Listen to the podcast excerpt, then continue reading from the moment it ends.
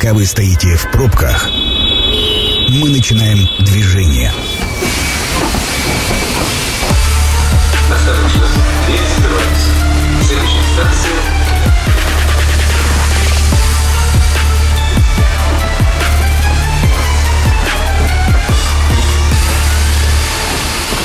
Метро. Главные темы Красноярска. Добрый вечер. Программа «Метро». Сергей Васильев у микрофона. А, Напомню, сегодня 22 июня, и это особый день для нашей страны. В этот день отмечается День памяти и скорби. Не случайно прозвучала песня перед программой «Метро», а, потому что именно о памяти и о патриотизме, как это ни странно, сегодня пойдет речь. А, Сегодня в гостях у меня Андрей Криволуцкий, преподаватель Солонцовской средней школы и командир поискового отряда «Орленок». Сразу радиослушателям поясню, мы с Андреем друг друга знаем очень давно, поэтому будем общаться на «ты». Андрей, привет.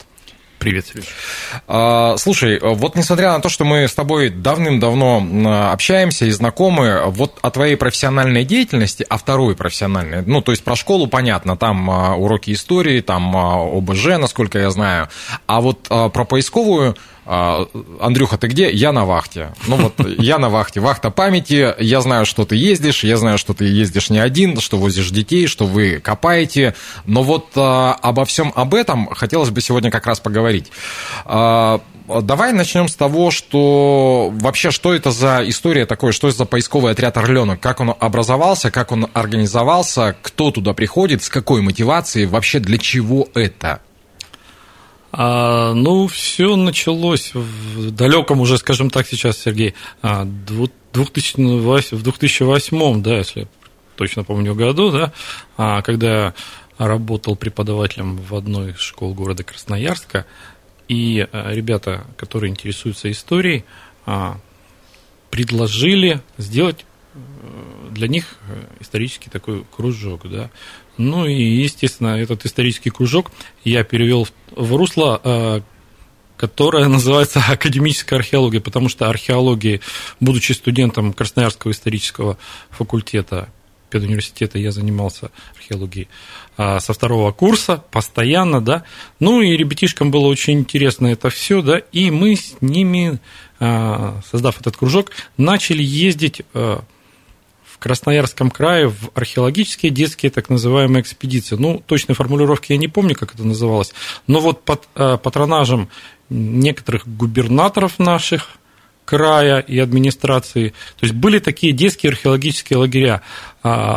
Чаще всего это было в Приангарии и на Красноярском водохранилище, где... На Куртаке? Да, это, это был Куртак, район Куртака, там их было несколько мест точек, да, а, где вот а, из-за перепадов водохранилища, как говорится, вымывало находки, это а, начиная с палеолита, неолита, это вот каменный век, заканчивая бронзовым, разным железным веком. И вот мы с ребятами туда ездили, интересовались этим, создали даже в школе что-то подобие действующей выставки, да. Но потом, к сожалению, не знаю почему, в Красноярском крае эту программу начали сворачивать. Угу. Начали сворачивать, и стал вопрос, а что, а куда? И вот тут, как говорится, выходит у меня такая информация, что а, в Красноярском крае, в городе Красноярске есть люди, а, которые, ну, как это еще иногда говорят, копают войну. То есть занимаются военной археологией. Сейчас уже такой термин появился, тогда еще не было. И мне очень интересно было, кто и чего.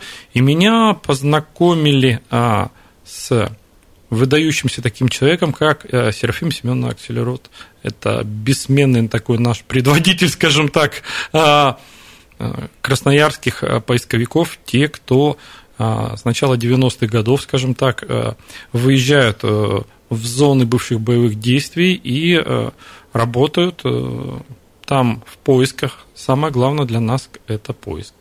А, ну вот смотри, ты сказал, когда вот вы начинали, да, и это понятно, там а, кости мамонтов, древние стоянки людей, там, ну вот мотивация, особенно там для мальчишек, ну, по крайней мере, нашего поколения, она, эта история жутко интересная. А сейчас, я ж правильно понимаю, что ты продолжаешь ездить с детскими отрядами, со школьниками, и вы ездите, ну вот именно раскапывать следы Второй мировой мировой войны, и это там география обширная, это и Ржев, да, и Курская область, насколько я понимаю, там, и вот э, давай чуть поподробнее про это. А, хорошо, э, Сергей, смотри, какая ситуация. А, в Красноярском крае уже э, больше десяти, я могу ну, ошибаться, по-моему, около 12 поисковых отрядов. Это край, да? А, и все мы входим а, в так называемую общественную организацию поискового движения России, конечно же, да? И а, ездим в разных направлениях, да? И в частности, в Красноярском крае у нас есть такой конек, такая фишка, чтобы молодое подрастающее поколение не забывало, что самое страшное была вот эта последняя, я думаю, я надеюсь, вот эта война, да, работа с молодежью. Поэтому действительно, а, мы набираем а, в свои отряды ребят с 14 до 18 лет и ездим в разные направления. Какие направления? Ну, в большинстве своем это Тверская область, это Новгородская область, Ленинградская, немного Карелии, Курская, Смоленская, а, область а, и Подмосковье. Вот это основные такие вот направления. Примечательно то, что еще, скажем так, каждый отряд выбирает э, свою область, свое место, да, ну как выбирают, то есть меня просто направили в свое mm-hmm. время, когда я а, появился, да, со своим отрядом, мне сказали, а Андрей, вот слушай, у нас под Ржевом, в общем-то, а, страшные были бои, в том числе э, и сибиряки же там воевали. Возьмите, попробуйте. И это направление вот до ковида э, постоянно под Ржевом именно а, работая, это мой отряд и еще несколько отрядов там работал. Мы стараемся, как правило, работать в одних и тех же местах, потому что мы обрастаем связями, да, мы знакомимся а, с местным населением, с людьми, которые помогают нам, мы иногда помогаем им, да, а вот э, скакать, как, ну, это может грубо, я, конечно, выражаюсь, с места на место, как турист, сегодня здесь, завтра там. Ну, это, во-первых, сложно, потому что э, я иногда э, читаю даже лекции о том, э, как и где копают, и где работают, специфика поиска, она абсолютно разная из-за географии, из-за местности. Из-за почвы. Почва, да. Лес, степь, грунт, э, Болото. в общем-то. Да. И это нужно же приспосабливаться. А мы выезжаем, допустим, я работаю постоянно в Тверской области, мы уже приблизительно а, и примерно знаем, что, чего и как нас ждет, да. И в основном большинство поисковых отрядов Красноярского края так и ездит. Кто-то постоянно в Ленинградскую область, кто-то в Тверскую, кто-то в Новгородчину и так далее. Слушай, ну вот, э, коль скоро заговорили про э, географию и все остальное, Тверская, если я не ошибаюсь, там же подболоченные почвы. То есть э, в этом есть какая-то специфика, ну, наверняка определенная. Кое-где, да, есть подболоченная почва, но в большинстве э, мест, где заболоченность, это Новгородчина и Ленинградчина угу. области, да. А Тверская а, область, бывшая Калининская, во время Великой Отечественной войны, она так называлась тогда, да. А, смотри, это поля, а, леса, перелески, крупные дремучие леса, конечно, есть, но есть там их не так, ну, они, их не так много, скажем так, и а, а, почвы эти а, испокон веков использовали в основном а, для того, чтобы садить технические культуры. Угу. Там нет чернозема. Я очень сильно удивлялся, когда а, вот сковырнешь, скажем так, лопатой вот этот дерн, а там уже желтоватая коричневатая почва, да, и э, хлеб там не растили. Спокон веков э, Тверская губерния – это лен, другие технические культуры. Ну, лен, конопля да, и да, что там? Да, конечно. То есть делали пеньку, э, масло техническое и прочее, прочее, прочее. И а, большая была очень плотность деревень, то есть для нас, для сибиряков, когда мы в первый раз туда приехали, едешь по трассе и буквально там через 800 метров от деревни небольшая еще деревня, да, была вот эта плотность очень большая, но страшная мясорубка войны уничтожила большое количество деревень, и они существуют только на старых картах и называются сейчас урочищами, то есть у поисковиков это угу. название. Там, где когда-то была деревня, да, вот. Их, конечно же, там меньше, но тем не менее плотность там довольно-таки большая населенных пунктов.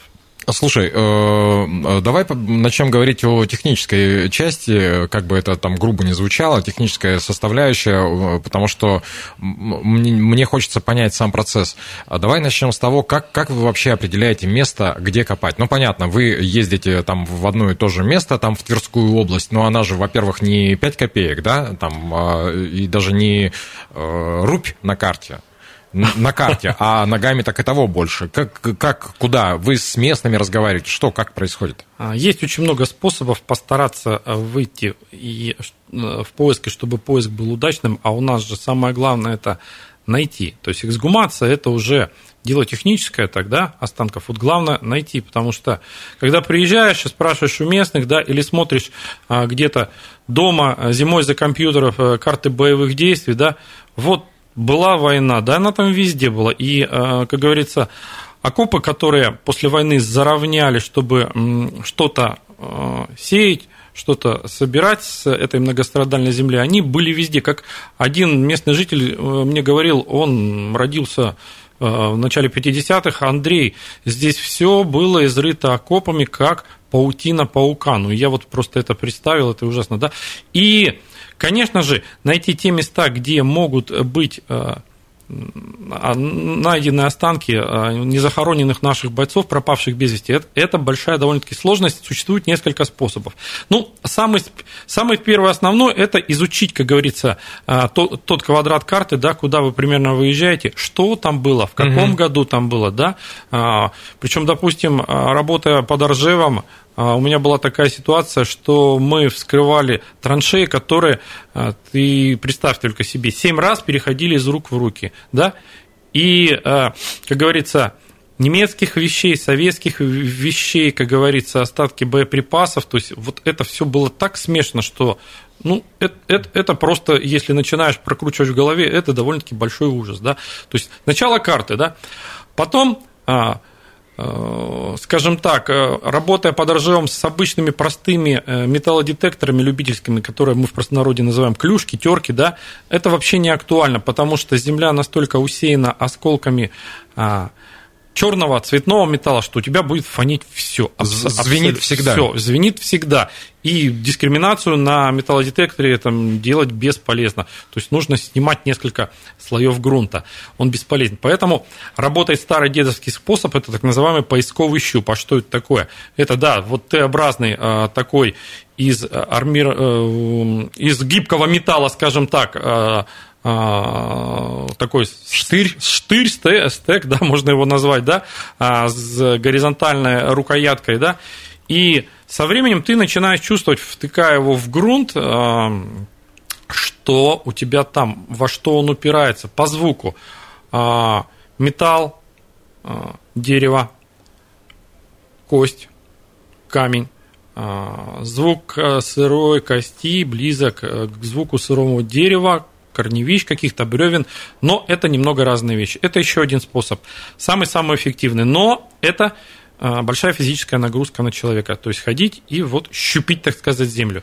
Слушай, а, прерву сразу угу. дополнительным вопросом. А с точки зрения безопасности, но я же понимаю, что а, и снаряды попадаются, и все остальное вот щупом. Ну, детонации мне просто непонятно. Происходит... Нет, как правило, в детонации не бывает. Вот эти все вещи, связанные с бедой, с трагедиями на раскопках, это когда человек извлекает боеприпасы из земли, и он с ними а, не на «вы», а на «ты». А-а-а. И начинает, как говорится, что-то уже э, когда они извлечены из земли, с ними делать, винтить еще, как мы это называем, для того, чтобы разобрать по ряду причин, или просто тупо посмотреть, а что там внутри, или разобрать и сделать какой-то сувенир, либо просто ну, неосознанно его отдалбливать, отбивать от ржавчины, вот тогда может, как говорится, и случиться беда. Даже, ну, вот с банальным патроном, в котором могут быть не просто пули, а зажигательные, трассирующие там и прочее, прочее, прочее. Угу. Сейчас сделаем короткую паузу, после этого обязательно вернемся в эфир. Мы сегодня говорим о работе поисковых отрядов. А, это наши красноярские отряды, которые ездят туда, в центральную Россию, на места боевых сражений, для того, чтобы искать и поднимать останки воинов. Это программа «Метро». Авторитетно о Красноярске. Возвращаемся в студию. Программа «Метро». Сергей Васильев по-прежнему у микрофона. По-прежнему сегодня, 22 июня, в День памяти и скорби, мы разговариваем о памяти. Делаем это вместе с моим другом э, Андрей Криволуцкий. Мало того, что он мой друг, он еще и преподаватель Солонцовской средней школы и командир поискового отряда «Орленок». Андрей, привет еще раз. Привет. Да, э, мы начали говорить э, о технике и технологии. Ну вот определили вы место. Дальше начинается процесс, ну, разбивайте лагерь, насколько я понимаю, да? То есть... Да, лагерь стараемся э, разбить недалеко от тех мест, где мы будем работать, но иногда приходится ходить и далеко на работу. Лагерь по всем туристическим, как говорится, понятиям и правилам разбивается, да, а, готовится пища на костре, на дровах, а в лагере назначается, как правило, дежурные, которые вот занимаются приготовлением пищи. Если а, получается так, что приходится далеко от лагеря работать, то отряд уходит, позавтракав рано утром, берет с собой на день сухой паек и только возвращается где-то к 6-7 часам вечера. Ну, то есть это полноценный, прям нормальный такой рабочий день с лопатами, с, со щупами, с э, металлоискателями. Э, так вот, точно. С, со всем вот этим. Совершенно верно, совершенно верно. Поэтому, когда ребята со мной едут первый раз, я им говорю, рассказываю их родителям, что у нас не лагерь э, труда и отдыха, у нас экспедиция, причем поисковая экспедиция. Плюс с нами всегда постоянно работают наши друзья, это местные поисковые отряды и московские поисковые отряды. Хорошие друзья а, по той простой причине, что мы друг другу помогаем, потому что у них зачастую не хватает рабочих рук, а у нас не хватает оборудования. А, например, ну вот я еще не упомянул о так называемых глубинных металлодетекторов, так называемые а, глубинники, а, которые способны на глубине 3-4 метров какое-то крупное скопление металла, а, как говорится, взять. Ну, будь то люк от э, какой-нибудь техники, например, от танка, да, либо россыпь патронов в вещмешке солдата, как э, было один раз, то есть мы подняли старшину, который нес боеприпасы к э, россыпью своим к автомату ППШ, и вот когда он погиб, то есть на спине весь мешок у него слел, а вот эти патроны, как говорится, большим таким а, пятном, вот они дали сигнал, и солдат, боец был найден и поднят. Угу. Слушай, а, вот опять же, я так понимаю, что такая история своеобразная, но а, вот как происходит процесс эксгумации? Что э, э, для радиослушателей поясню, эксгумация – это подъем останков и их а, передача и перезахоронение, передача родственникам, перезахоронение там в каких-то определенных местах. Как определяете, чей солдат? Ну, не только наверняка, не только же наши советские попадались, да, бывали и немецкие, и кто там, и финны наверняка, если мы говорим про там Ленобласть, да, и там Тверь туда, ну, то есть всякие разные заходили. Ну, теперь, Сереж, по порядку. Смотри, такая ситуация. То есть, а, если начинают, э, как говорится, э, вырисовываться человеческие останки, да, расширяется шурф, раскоп, делается так называемый археологический стол. Угу. А, вот. С зачисткой останков, да, если почва не позволяет, грязь, болото, э, весной идет вода, которую очень сложно отлить, откачать там помпой, ведром, да, то вынимаются останки и на специализированный баннер от поискового движения, который вот в каждой такой экспедиции есть, где изображены а, контуры скелета среднестатистического человека, вот это все выкладывается с личными вещами. И происходит фотофиксация, да. Что далее по останкам? То есть по личным вещам стараются, конечно же, а, определить, а кто это был, вот э, что это за человек. Может быть, это вообще был местный житель до войны, да, а, потому что, ну, история Тверской, Калининской области, она же а, глубоко уходит э, в века. Вот. Поэтому я, допустим, на кружке, который веду, и ребята в течение года его посещают и занимаются, учу, рассказываю, объясняю то, что можно увидеть, можно найти в земле, можно встретить, и по каким а, признакам можно определить а, то, что сохранилось в земле, а, что это был за человек, потому что пряжечки, пуговички, личные вещи, ножнички, мундштуки, портсигары, да и много-много всего, те же останки бинтов, различных э, патронов разного калибра, говорят о том, что это был за человек. Казусы иногда бывают э, такие, что сидишь взрослым и голову ломаешь. То есть э, была такая ситуация, что в урочище Плоское под городом Белым мы подняли останки двух советских, как оказалось, бронебойщиков-противотанкистов. Но смотри, зима была очень лютая, когда они останавливали немецкие танки, которые э, пытались захлопнуть кольцо и взять наши войска в окружение, да. И поэтому на бойце был сначала одет неуставной свитер на mm. двух бойцах, потом немецкий китель, а потом наша шинель. И представляешь, то есть остатки э, пуговиц со звездочками, а потом идут зернистые пуговицы с немецкого кителя на человеке. Ты начинаешь думать, говорится, а кто это, а что это, а как это, да? Что это вообще да. было? И только вот э, личные вещи, другие, как говорится, э, вещи, которые ну, не могли быть у немецких солдат того времени, да, а солдаты оказались безымянными, они были без медальонов, то есть дали нам понять, что это наши противотанкисты, как говорится. Вот. А, а вот эти пуговички, эти пряжечки, вот это обо всем говорит. И поэтому я учу своих школьников тому, чтобы понимать, а что ты нашел в земле, а кого ты нашел в земле. Да? Ну, следующий этап – это если, как говорится, понятно, что это наш боец, если э, нет при нем вещей, удостоверяющих личность на 100%, потому что существуют такие подписные вещи, как ложки а, алюминиевые, а, ножи, на которых что-то царапали складные, опасные бритвы, котелки и кружки, да? Да, медальоны, опять же. Подожди, дело до медальонов не дошло. Эти вещи подписные ну, скажем так, дают гарантию 80%, что это этого человека вещь, потому что очень часто вещи переходили из рук в руки, погиб друг, я взял его э, вещь как память, подарил друг другу, да, а вот медальон – это уже немножечко другое. Но видишь, в чем проблема?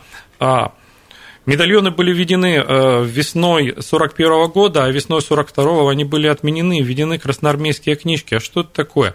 А это э, несколько тоненьких бумажек со скрепкой – в обертке из клеенки. Угу. Они практически не сохраняются, поэтому у нас ну, больше 90% это безымянные солдаты. Хорошо, нашли солдата, он советский, там личные вещи показали, что а, он а, Иванов Иван Иванович, да, начинаем искать родственников. Это посредством интернета сейчас довольно-таки легко. Даже в союзных республиках наших бывших, вот этой необъятной родины, а, находим родственников, да. А, и солдат ждет а, того, что либо найденные родственники а, захотят, чтобы его похоронили на родине, да, нужны определенные документы для его транспортировки, либо он будет похоронен на специальном воинском захоронении вместе с другими безымянными бойцами.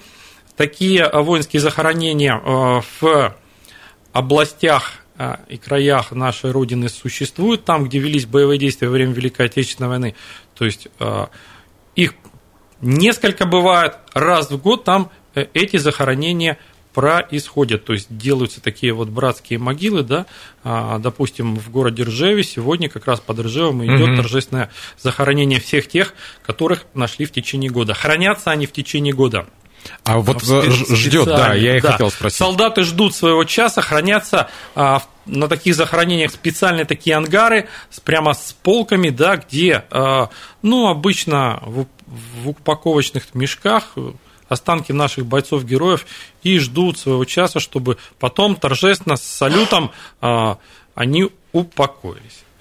Если говорить о немецких военнослужащих, мы их не так много и находим, но это бывает. А ну, к этим людям, как говорится, мы, вернее, к останкам этих людей мы относимся уже довольно-таки спокойно, с мертвыми мы не воюем. Вот. Поэтому мы эти останки, как правило, собираем и сдаем специальной организации, филиал, который существует в России, это Народный союз Германии. У них э, волонтеры набираются из россиян, которые вот занимаются тем, что занимаются поиском, оформлением э, останков военнослужащих э, немецких, да, и могу тебе сказать, что под городом Ржевом, где вот это большой братский мемориал захоронения советских воинов, буквально в 15 метров – а, на немецкие деньги содержится немецкое кладбище, где останки захоронены. Их не везут уже на родину в наше время. Угу. Слушай, э, вот такой еще вопрос по поводу передачи данных. Я помню, что лет, наверное, 15 назад, а может быть даже и больше, Министерство обороны на своем сайте сделало специальный раздел, который назывался «Книга памяти», а, и там а, были данные, вы куда передаете данные? Ну, то есть, э, там понятно, что если есть родственники, вы пытаетесь их найти, но вообще, ну, существует же какая-то система передачи данных. То есть, вы установили, что это вот конкретно боец, вот его фамилия, имя, отчество, звание. А, я понимаю, что это не частая история, но тем не менее, куда дальше идут данные? Ну, смотри, такая ситуация, Сергей. То есть, э, родственников находят э, посредством того, что вообще в каждом сейчас регионе России есть хотя бы один поисковый отряд через поисковиков. Да, допустим, нам пишут э, сюда допустим, с Новгородской области, мы пишем им, пишем им, да, вот это такие, как говорится, взаимоотношения идут. Плюс ко всему, а, конечно же, если солдат найден, опознан, да, вот, а, на сайте «Подвиг народа», вот, эти данные, в общем-то, заносятся, вносятся, выставляются. Но я тебе могу сказать, что а, это только верхняя часть айсберга, потому что архивы еще не все открыты и обработаны, то есть информативно, чтобы это все было в электронном виде. То есть у нас а, Центральный архив вооруженных сил, он в Подольске находится. Там, конечно же, работают постоянно люди, которые а, заносят а, различные архивные вот эти данные о бойцах вот, вот в эти электронные вместилища. Но, но Э, не все, как говорится, можно это сделать. Что-то потеряно, что-то упущено.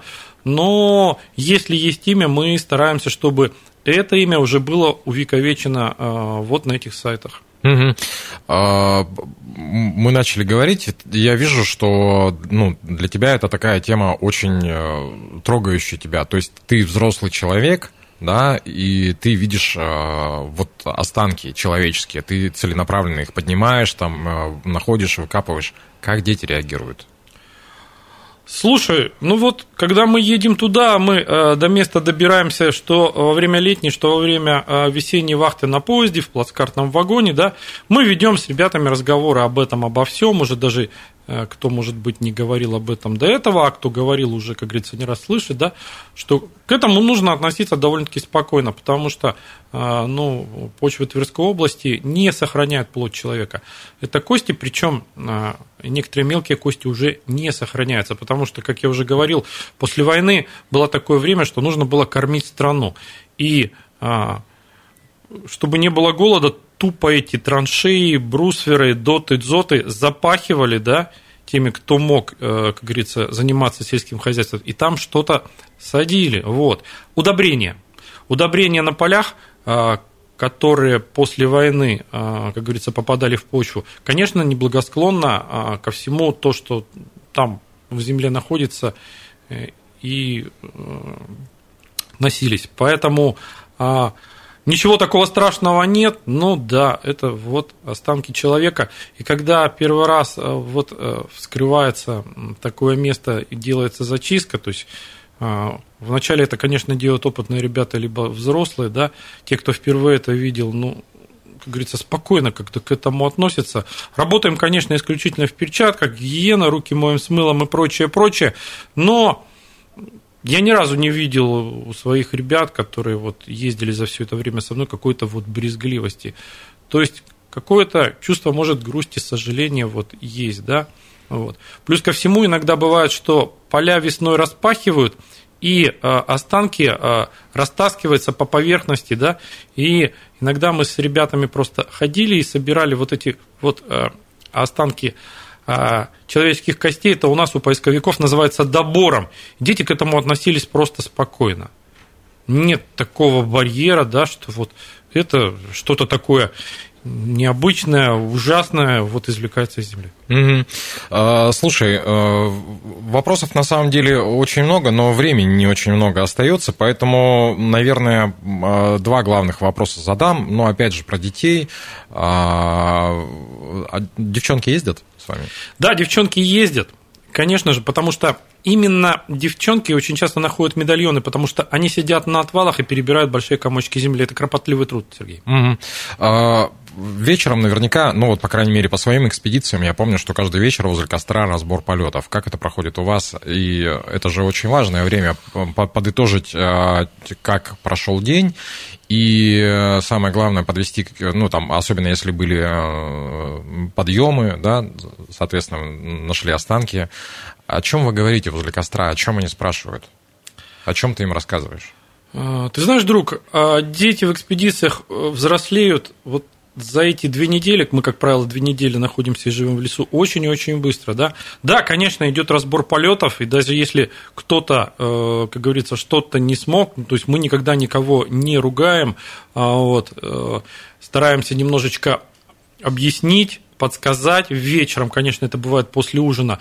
Но в большей степени а, это игра на гитаре, это посидеть, посмотреть, отдохнуть э, на горящий огонь, на костер, да, а вот утром после завтрака идет построение, и вот с утра обычно говорится, что получилось, что не получилось, и а, команда делится на группы, которые уходят работать в разных направлениях. Я, направлениях. Я еще раз повторюсь, э, то, что мы занимаемся поиском.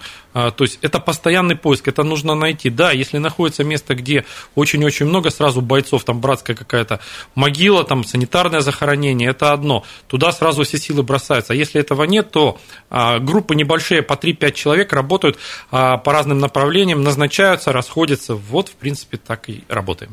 За, получается, лет 10 ты уже ездишь на вахты. Ну, немножко больше. Да, вот за это время э, сколько поднял?